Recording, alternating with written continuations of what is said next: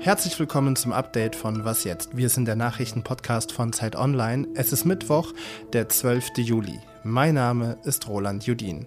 Und nein, ich hing heute Morgen nicht gespannt vom PC und habe gehofft, noch Karten für Taylor Swifts Deutschlandkonzerte in Hamburg, München oder Gelsenkirchen zu ergattern. Ich habe ganz konzentriert Nachrichten verfolgt. Liebe Grüße gehen raus an viele meiner KollegInnen. Das Wichtigste vom Tag, außer Taylor Swift, hören Sie jetzt in den kommenden 10 Minuten. Friedrich Merz wechselt seinen Generalsekretär aus. Was das mit der CDU macht und was wir von der Partei in den nächsten Wochen erwarten können, besprechen wir gleich. Außerdem ist heute der NATO-Gipfel in Litauen zu Ende gegangen und die EU hat ein umstrittenes Naturschutzgesetz verabschiedet. Redaktionsschluss für diesen Podcast ist 16 Uhr. Die CDU steht in Umfragen bei 27, auch mal 28 Prozent. Und das ist ihr viel zu wenig, angesichts der Tatsache, wie unbeliebt bei vielen Bürgerinnen die Ampelregierung ist und auch wie stark die AfD momentan ist. Also was tun? Parteivorsitzender Friedrich Merz wechselt den Generalsekretär aus. Mario Chaya und ich haben uns zu Beginn dieser Woche entschlossen, die Zusammenarbeit in der Partei und an der Spitze der Partei äh, nicht äh, fortzusetzen. Und äh, ich habe Carsten Lindemann zum neuen Generalsekretär der CDU Deutschlands vorgeschlagen. Das hat Friedrich Merz heute bei einer Pressekonferenz in Berlin gesagt. Ferdinand Otto ist innenpolitischer Redakteur bei Zeit Online und beobachtet die Union für uns. Ferdinand, Merz hat aber nicht bei der Pressekonferenz gesagt, warum er den Posten des Generalsekretärs umbesetzt. Was könnte das für Hintergründe haben? Also nach außen hält man sich da bedeckt. Was durchschimmerte, März hat äh, drei Punkte angesprochen. Die EU-Wahl im kommenden Jahr als wichtige Wegmarke. Dann stehen drei Landtagswahlen im Osten an, wo die CDU derzeit nicht gut dasteht. Und dann die kommende Bundestagswahl. Und ganz offensichtlich hat man Mario Chaya am Adenauerhaus nicht mehr zugetraut, da irgendwie eine schlagfertige, eine gute, eine aussichtsreiche Kampagne hinzubekommen. Und man hat auch tatsächlich schon länger gemerkt, dass Chaya in diesem Amt immer noch so ein bisschen fremdelt und noch nie so ganz in seine Rolle da einfach reingefunden hat. Der neue Carsten Linnemann, der kommt ja genau wie Merz aus dem Wirtschaftsflügel der CDU. Er kommt auch genau wie Merz aus Nordrhein-Westfalen. Ähm, hat Merz da einfach sein Minimi für den Job genommen? Ja, also so ganz von der Hand zu weisen sind die Vergleiche nicht. Die beiden sind sich sehr ähnlich, haben eine ähnliche Weltsicht, ähnlichen politischen Slang, kommen auch habituell ähm, sich sehr nah, also keine Frage. Ähm, das Ganze ist schwer reinzuschauen jetzt in März Entscheidungsfindung, hat sich aber einfach, glaube ich, so ein bisschen aufgedrängt. Es gab einfach wenig personelle Alternativen äh, denen man das offensichtlich zugetraut hat. Also auch die Erwägung, unter der man ja Chaya zum Generalsekretär gemacht hat, nämlich eben ein Gegengewicht zu Merz zu setzen, jemanden aus dem Osten zu nehmen, jemanden vom Sozialflügel zu nehmen. Das äh, ließ sich offensichtlich einfach nicht mehr durchhalten und so fiel die Wahl jetzt eben auf Carsten Linnemann. In seiner ersten Rede als Generalsekretär hat ja Linnemann sich sehr kämpferisch gegeben. Lassen Sie mich einen Satz sagen zur inneren Gefühlslage. Wir sehen in Deutschland zusehends eine Polarisierung und eine Inflation, die sich verfestigt, fast zementiert bei über fünf Prozent. Das trifft also die kleinen Leute in diesem Land. Ferdinand, also Schuld an der Polarisierung sei die Inflation und später macht Lindemann grundsätzlich die Ampelregierung dafür verantwortlich. Was können wir von der CDU unter dem neuen Generalsekretär in nächster Zeit erwarten?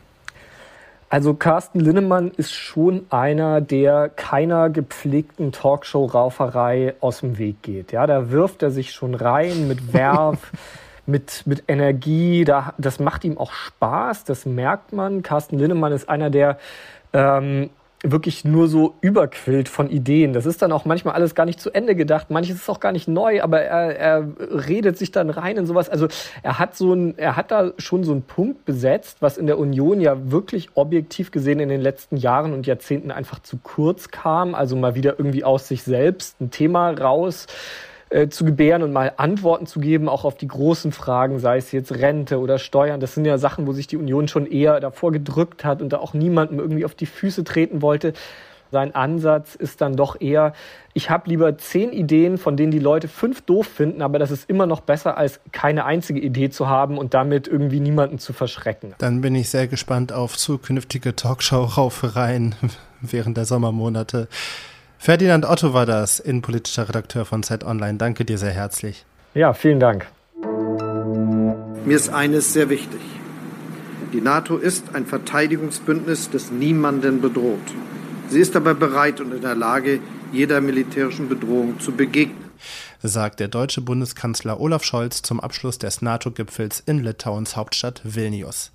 Scholz bewertet den Gipfel allgemein positiv, sagt Rika Havertz, internationale Korrespondentin von Zeit Online. Sie hat mir aus Vilnius ihre Einschätzung geschickt. Olaf Scholz war auf jeden Fall zufrieden mit diesem Gipfel. So hat es der Bundeskanzler auf seiner abschließenden Pressekonferenz gesagt.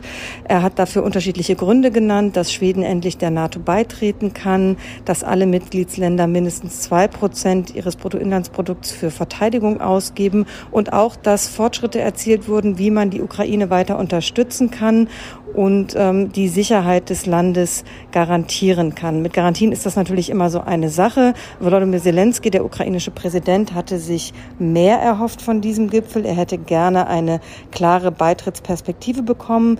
Die gab es nicht, aber die G7, also die sieben führenden Industrienationen der westlichen Welt, sechs davon sind in der NATO und dann noch Japan, die hier in Vilnius dabei waren, haben zum Abschluss dieses Gipfels nochmal ein Dokument unterzeichnet und damit wollen sie die Ukraine langfristig unterstützen, bis dann vielleicht womöglich in der Zukunft ein Weg auch als NATO-Mitgliedsland liegt.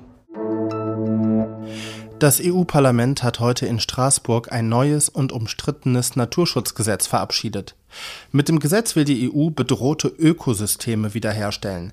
Das beinhaltet unter anderem, Moore vor Austrocknung zu schützen, Flüsse nicht zu verengen und Fischen mehr Lebensraum zu geben oder auch Mischwälder wieder aufzuforsten. Bauernverbände, konservative und rechte Parteien kritisieren das Gesetz. Sie befürchten Schäden für die Landwirtschaft und die Lebensmittelproduktion. Was genau am Ende in dem Gesetz stehen soll, darüber können jetzt die EU-Staaten mit dem Parlament verhandeln. Bis zu den Europawahlen nächstes Jahr im Sommer soll das Gesetz dann endgültig stehen. Was noch? Die unerträgliche Leichtigkeit des Seins. Das Buch der lächerlichen Liebe oder sein letztes Werk, Das Fest der Bedeutungslosigkeit. All diese Bücher werden auch weit nach seinem Tod noch gelesen und besprochen werden. Schriftsteller Milan Kundera ist gestorben. Er kommt gebürtig aus Tschechien, wurde aber von der kommunistischen Regierung ins Exil gezwungen und ging nach Frankreich, wo er dann später französischer Staatsbürger wurde. Er hat mehrere Jahrzehnte lang Literatur an einer Pariser Hochschule gelehrt. Kundera wurde 94 Jahre alt. Wir haben den in Deutschland wahrscheinlich bekanntesten tschechischen Schriftsteller Jaroslav Rudisch um ein paar Worte zum Abschied gebeten. Ich bin sehr traurig. Milan Kundera ist ein großartiger Autor und der hat äh, nicht nur mich äh, sicher beeinflusst. Als ich an meinem ersten Buch Der Himmel unter Berlin in Berlin damals vor mehr als 20 Jahren geschrieben habe, hatte ich seine Bücher an meinem Schreibtisch und schaute immer wieder zu Kundera oder in die Bücher äh, hinein, wie er so schreibt. und es gibt in dem Buch zum Beispiel auch eine Band, die nennt sich U-Bahn und die äh, sind auch vom Kundera beeinflusst. Sie komponieren Punk äh, mit Kundera zusammen. und äh, ich mag diesen Humor, diese Ironie, die er so leicht mit der Philosophie, mit Erotik, mit der Geschichte, äh, mit unserem Mitteleuropa äh, zusammenführt. Das ist absolut einzigartig und das ist, was Milan Kundera zu einem ganz besonderen Autor äh, gemacht hat. Damit geht das Update zu Ende. Aber Sie müssen nur einmal schlafen, dann kommt was jetzt zurück und zwar mit Azadeh Peschman. Bei ihr geht es um den sogenannten Heat Dome. Und was es damit auf sich hat, das hören Sie morgen früh hier. Mein Name ist Roland Judin. Schönen Abend Ihnen noch. Das EU-Parlament hat heute in Wieso höre ich? Ach, das Fenster ist auf, deswegen höre ich draußen die, die Straßenbahn.